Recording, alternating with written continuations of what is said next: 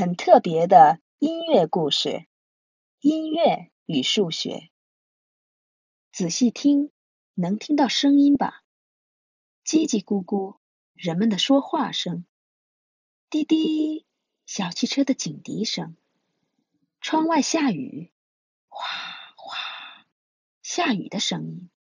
呼呼，风的声音。等一下，这是什么声音？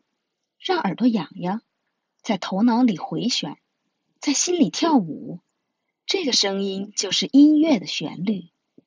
人们唱歌，但是歌声和说话声不一样。乐器的声音和警笛或者雨声也不一样。音乐和其他声音不一样。音乐是很特别的声音。来，我们一起唱个歌吧，能找到音乐里特别的东西。哆咪嗦哆咪嗦啦啦啦嗦，发发发咪咪咪来来。音乐有起伏，从低音到高音，每个音节的高低都不同。哆来咪发嗦拉西哆，音符是标音的记号，画在五条平行线上。从音符的位置可以看出音的高低，位置越高，音就越高。音乐也有长短，根据音符有的音长，有的音短。全音符四拍，二分音符两拍，四分音符一拍，八分音符二分之一拍，十六分音符四分之一拍。每个音符发音的长度不同，最长的声音是全音符，它的一半的长度的声音是二分音符。再一半的长度是四分音符。休止符也有长度，它的长度是不发出声音的意思。休息的同时，侧耳倾听不同的声音。全休止四拍，二分休止两拍，四分休止一拍，八分休止二分之一拍，十六分休止四分之一拍。发出多长的声音，休止多长，看了五线谱就可以知道。四分之二、四分之三、四分之四、八分之六，数学里的分数是音乐里的五线谱。拍子可以强，四分之二拍子是一、二，四分之三拍子是一、二、三，四分之四拍子是一。二三四，音乐里有数字。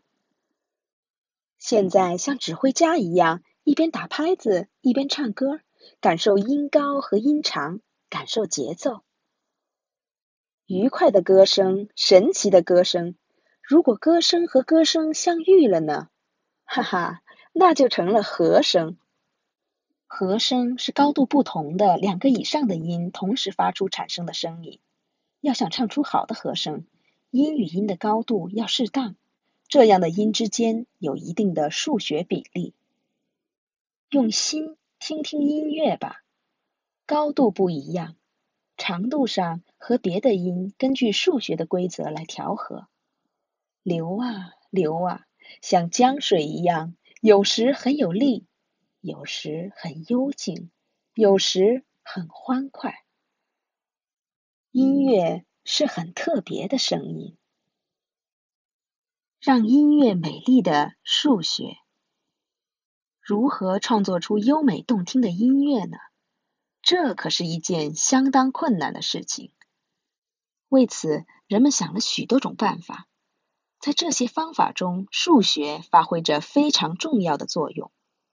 那么，数学是如何在音乐中发挥作用呢？通过本书，孩子们就会有个初步的了解。我们常常认为音乐和数学是完全没有共同点的不同领域，但是再深入一点分析的话，就会知道音的高低、长短、拍子和节奏等构成音乐的很多要素都是以数学为基础的。历史上有名的数学家对音乐也有相当程度的了解。例如，古代希腊的数学家毕达哥拉斯说过：“万物都是用数构成的。”支持他这一主张的代表事物就是音乐。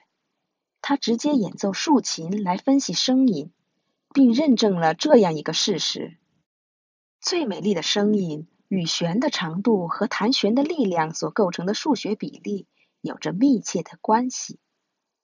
毕达哥拉斯发现的正是本书里所讲解的内容。请让孩子们明白，要完成优美的音乐，数学起着多么重要的作用啊！